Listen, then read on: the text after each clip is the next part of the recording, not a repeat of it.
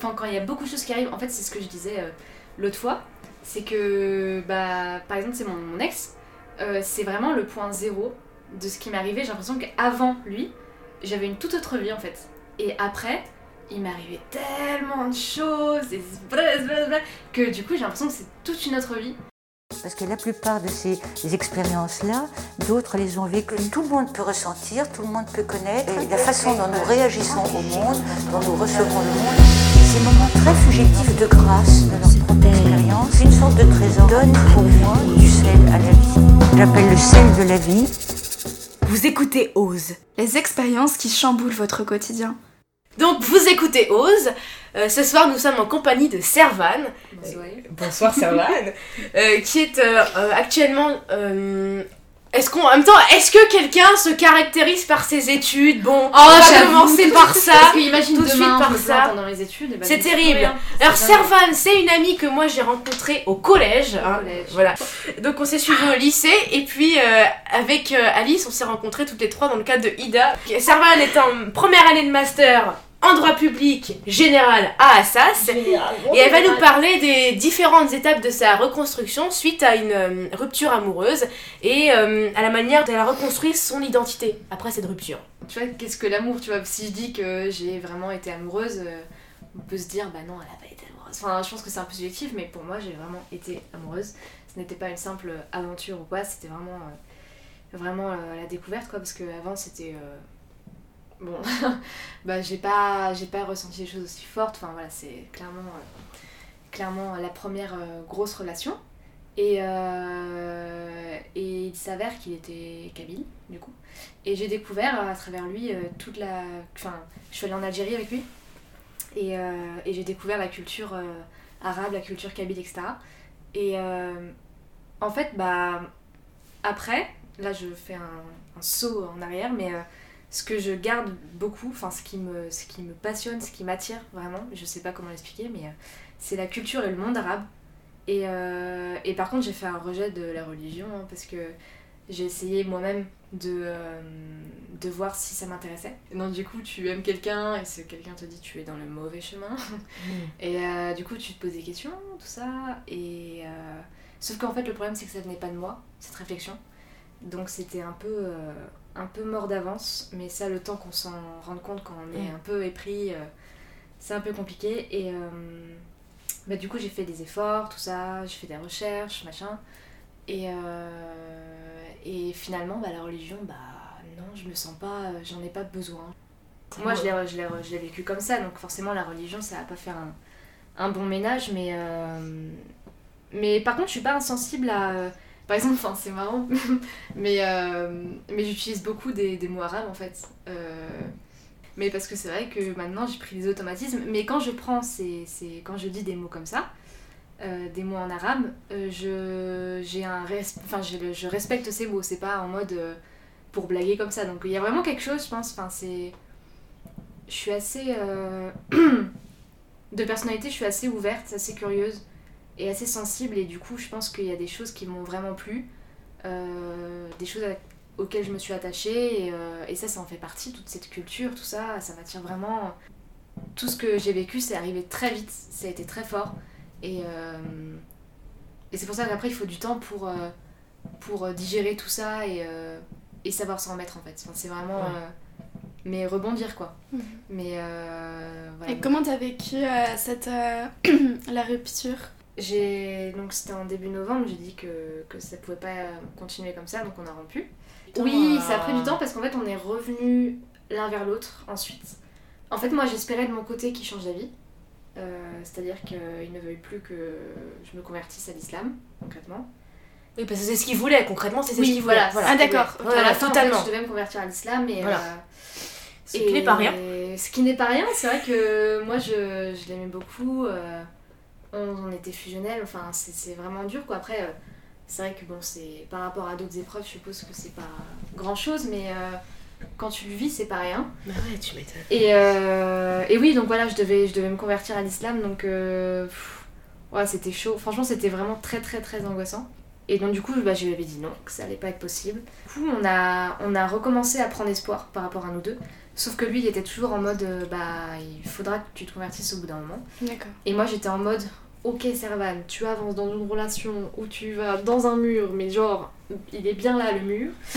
et toi, tu y vas quand même. Mais j'étais vraiment en mode euh, allez, on y va et on verra ce qui se passe. Sauf que au fond de moi, je savais très bien que ça ne pouvait pas se faire. Là- Du coup, la rupture, elle a été assez violente. Ouais, en fait, elle a été, elle a été assez violente. Ah finalement. ouais. Donc là, ça va, je m'en je m'en suis remise, hein, tout ça.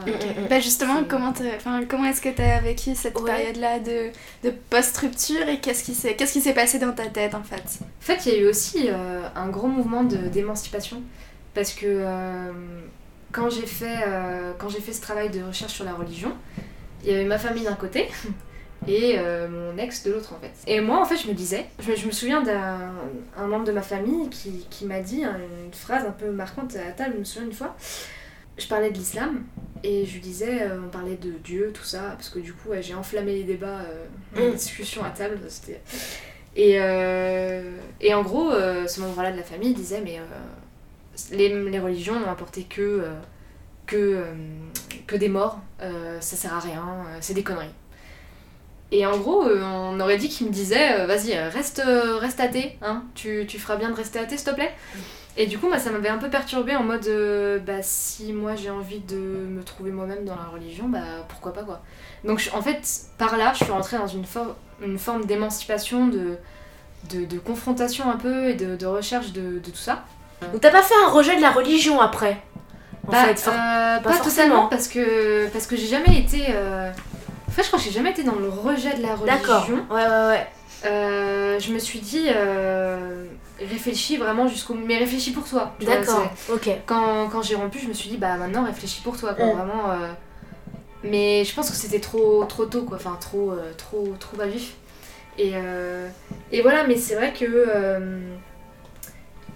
que ouais, j'ai eu. Mais même, en, même encore maintenant, hein, j'ai j'ai vraiment besoin d'indépendance. Enfin, depuis, c'est dingue parce que. C'est avant voilà avant euh, avant cette relation j'étais vraiment en mode euh, j'ai mes cours j'ai ma famille j'ai mes amis je suis posée rien ne m'arrive tout se passe bien. Allez on continue. Hum, hum. petite euh, voilà j'avais ma mention en, en, en L1 tout ça et vraiment à partir de ce moment là bah, j'ai découvert plein d'autres choses quoi. Mais même par moi-même ensuite enfin enfin tu sais tu t'évolues quoi. Enfin même enfin tu deviens une femme quoi clairement. Après enfin moi avant je euh, je me disais pas forcément bah ouais je suis une femme mais euh, au bout d'un moment faut bien se le dire. Je pense qu'il y a tout un tout un cheminement toute une question ouais toute une question d'identité qui euh, qui s'est posée pour moi et notamment religieuse. Et et ça s'est transformé en ouais en besoin d'émancipation par rapport à ma famille par rapport à à tout ça, là, euh, je rêve que d'une chose, voilà, c'est d'être indépendante financièrement, indépendante euh, totalement. Et, euh, et voilà, mais ce qu'il enfin, ce qu'il faut se dire, c'est que c'est comme ça aussi que tu te construis, quoi.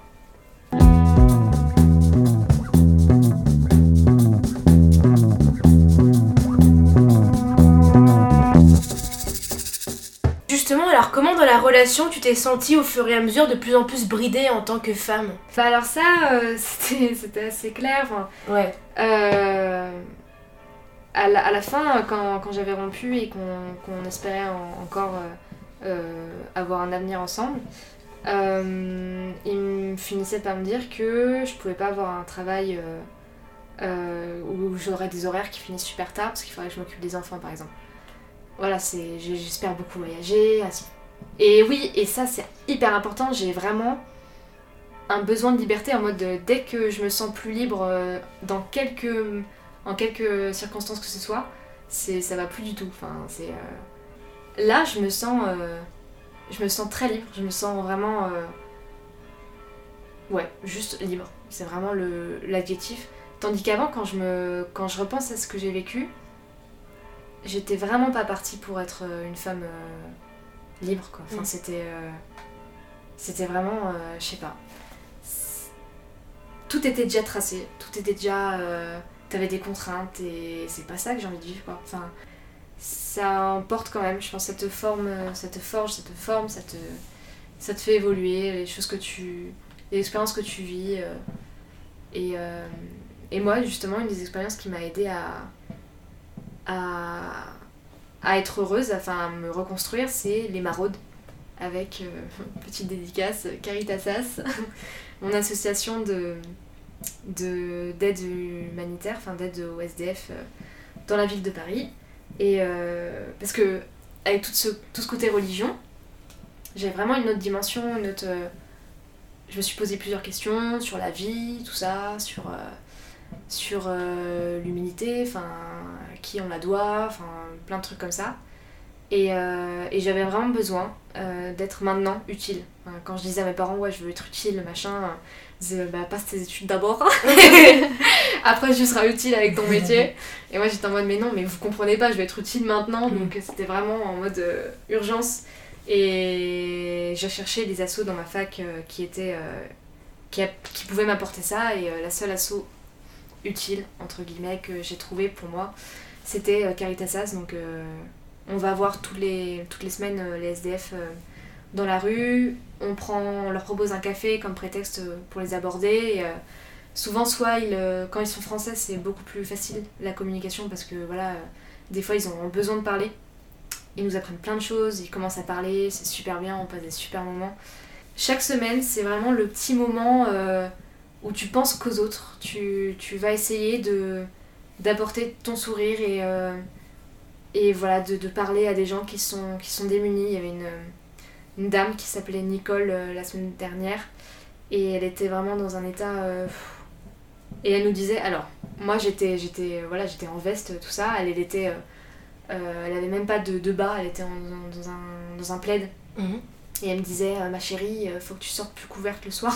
Ah ouais. J'étais en mode, mais, Mm. mais what? Enfin, Ouais, ouais, ouais. c'est. c'est- Et quand, quand on lui a dit, quand je lui ai dit que qu'on allait revenir pour Noël, que qu'on allait lui faire un cadeau, que on, on allait, on allait repasser, qu'on serait là, tout ça, elle a dit non non mais restez restez chez vous, restez avec votre famille. Enfin, l'humilité. Ah ouais, c'est Je incroyable. suis partie, Ouais, ouais, j'étais ouais. en mode oh my god, j'avais les larmes aux yeux, j'étais en Ouais. mode je me sentais pas bien pour elle, c'était. Et ouais, ça te permet de, ouais, de, de relativiser aussi euh, tes problèmes. hein. Alors, pourquoi tu voulais nous parler de Simone? Simone Veil, je voulais en parler parce que cette femme, elle a vécu la Shoah, elle a vécu le, déport- le département. Elle a connu donc la déportation, la Shoah, euh, elle a connu le- des choses terribles. Et pourtant, quelle grande femme, Mm. quelle grande femme. Enfin, c'est, elle a fait des choses. On, peut dire ce qu'on veut sur Simone Veil, les faits sont là. hein. C'est, euh, elle a fait passer la loi sur, euh, sur l'IVG, elle a, elle a été une grande dame. euh, politiquement parlant, elle a été magistrate, enfin, elle a fait des choses dingues alors qu'elle a vécu l'enfer, clairement. Mm. Et, et c'est vraiment une, une belle illustration de comment se remettre de. Enfin, ce que je me disais, c'est toujours essayer de faire le maximum de, ce qu'on peut faire, enfin, tirer, pas tirer le positif, là c'est même pas possible de tirer le positif, mais. euh, ne jamais baisser les bras et enfin elle a, elle a toujours gardé son humanité et sa et son, son, son, amour, sa générosité, euh, je dirais que c'était ma grand-mère, non je ne la connais pas. Et, euh, et pour moi c'est vraiment une leçon de vie, c'est vraiment une très belle leçon de vie quoi. Là, par exemple, on en a pas, enfin, on en a parlé, mais pas énormément. Mais il y a Marceline Loridan, qui était une grande amie de, de Simone Veil, Mm. euh, qui est euh, morte il y a quelques semaines et euh, qui était une grande cinéaste aussi d'ailleurs. Bon. Qu'on la définit souvent comme la femme de Jory Stevens. Mais, euh, mais sinon, ouais, ouais, ouais. et, euh, c'est aussi un bel exemple finalement d'une, femme qui après Auschwitz, elle parce qu'elle a été déportée à Auschwitz, hein, si je me trompe pas, euh, qui a fait des choses euh, aussi incroyables quoi. Tu sais la joie de vivre en mode... euh, Ouais, vraiment, bien de- sûr. Dans ce podcast j'ai vraiment envie de... Totalement. Qu'il y ait une majorité de ça qui ressorte en mode... euh, Ouais, mais bah bim, euh, allez on a un problème à... Bah sbré, on s'en remet. Sbré Tu nous refais ça? Sbré Sbré C'est génial, c'est énorme, je sais pas le faire, je sais pas rouler. Et du coup, oui, c'est vrai qu'après, bah, tu te réalises toi-même, enfin, c'est con, mais euh, au fur et à mesure, voilà, maintenant j'ai j'ai 21 ans, c'est. Voilà, je, je, je suis une, une femme qui, qui, qui, qui est en train de. Voilà, de. de. je sais pas, de. de, de s'accomplir, ça fait un peu. Ouais, mais plus une petite fille obéissante Ouais, et, c'est euh, ça, mais. et soustraite à l'autorité. euh, Voilà, c'est vraiment. euh, la transition a pu être un peu euh, violente. euh, mais. euh, Est-ce que ça a vraiment été pour toi une espèce aussi de transition de hum, la fin de l'adolescence à l'âge adulte? Cette rupture et cette reconstruction? Est-ce que tu t'es sentie plus adulte? Ou pas, forcément? Si, alors la relation, ça m'a vraiment senti déjà. euh, ça m'a fait sentir plus adulte.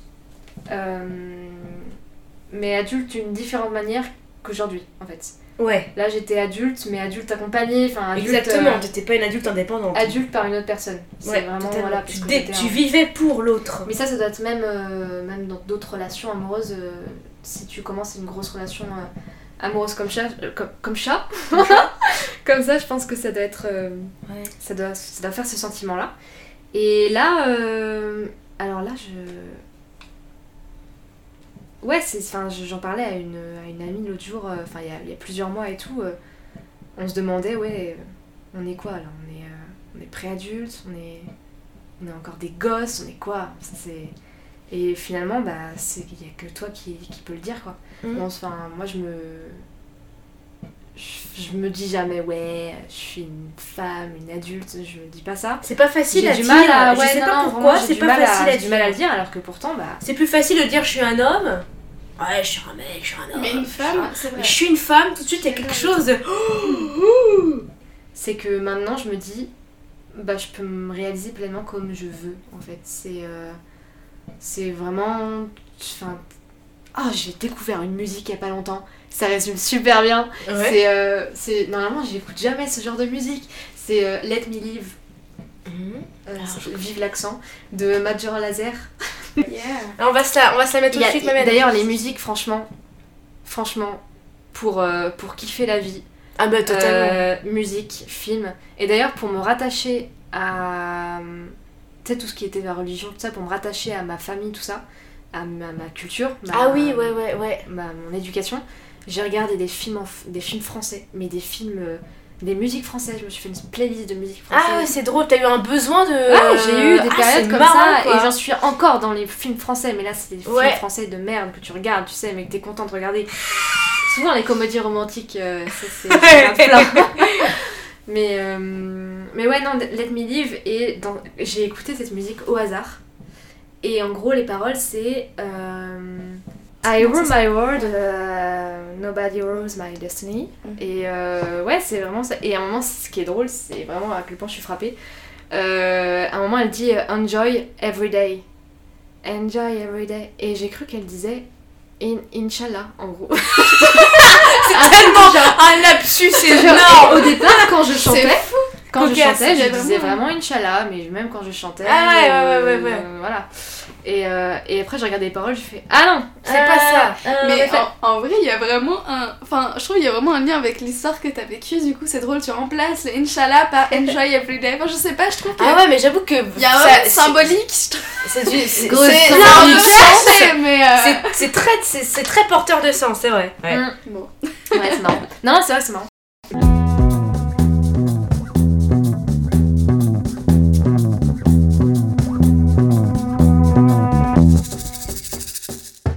Il, m'arrivera plein de choses, il vous arrivera plein de choses, euh, il arrivera à tout le monde plein de choses. Donc euh, en fait, c'est juste euh, comment en tirer le positif et comment se construire là-dessus sans en évitant le maximum de, de dommages possibles, c'est-à-dire en, en essayant, et parfois en essayant de se dire, bah, d'être un peu indulgent avec soi-même. Mhm. Et, euh, et même, voilà, et ça continue, quoi. C'est. Ouais. Et en fait, voilà, je pense que les avocats, ils réussissent plutôt bien dans leur vie, parce qu'ils doivent avoir une rage.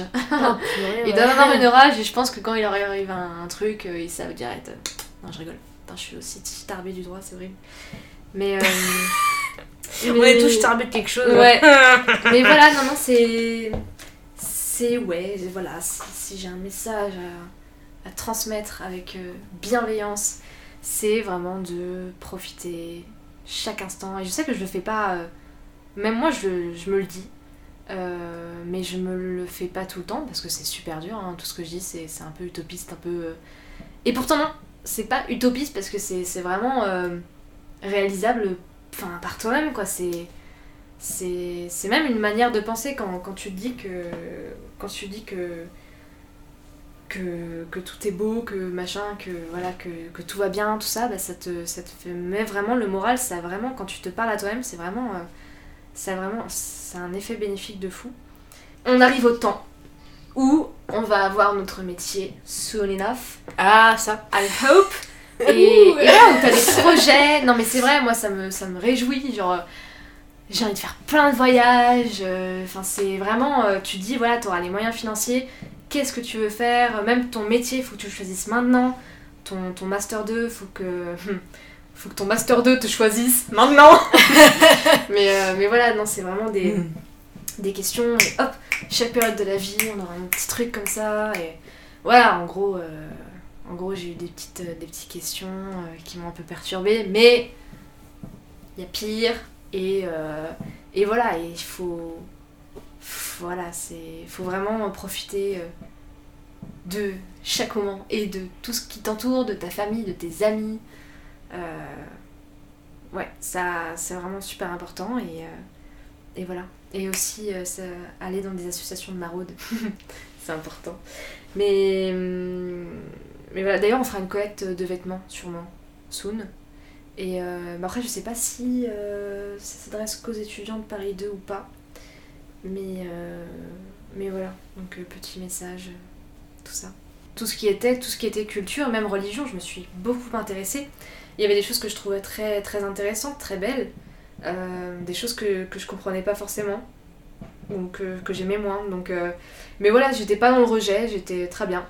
Et donc c'est dingue en fait. Enfin, oui, ce que je voulais, oui, ce que je voulais absolument dire, c'est Mm. que euh, je n'ai pas fait de jugement en mode, euh, moi, je, je respecte beaucoup euh, mon ex et tout ça, et, euh, et vraiment, je, c'est, c'est normal euh, qu'il ait ses, ses envies et ses besoins de religion, ses envies, ses besoins, je sais pas, euh, tout ça. Et voilà, il a un chemin différent du mien.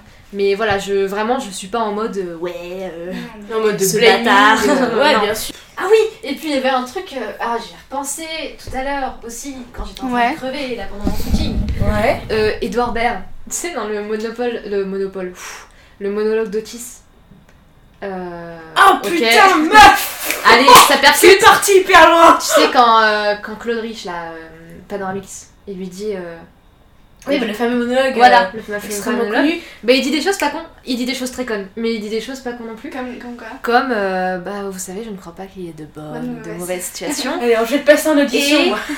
Et qu'est-ce qu'il disait euh, Que en gros, voilà, tu rencontrais des gens et que en gros, ça te. Que la vie était pleine, pleine de rencontres. euh, Voilà, c'est ça. Bah après, il dit des trucs, euh, des gens qui m'ont tendu la main, donc Oui. ça on fait un cut. Mais euh, mais j'adore son.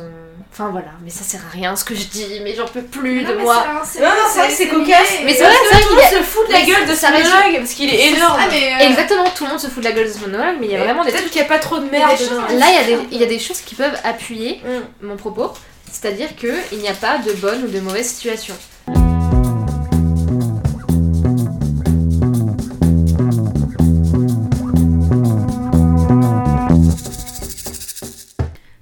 À Servan pour nous avoir partagé son expérience et son goût de la liberté. On espère que cet échange vous aura plu. En attendant la prochaine expérience à écouter et revivre sur Ose, on vous invite à nous suivre sur notre site internet osepodcast.fr et sur les réseaux sociaux Facebook et Instagram at osepodcast tout attaché. Ose est maintenant sur Spotify et iTunes où vous pouvez nous laisser vos avis et noter le podcast, de préférence 5 étoiles.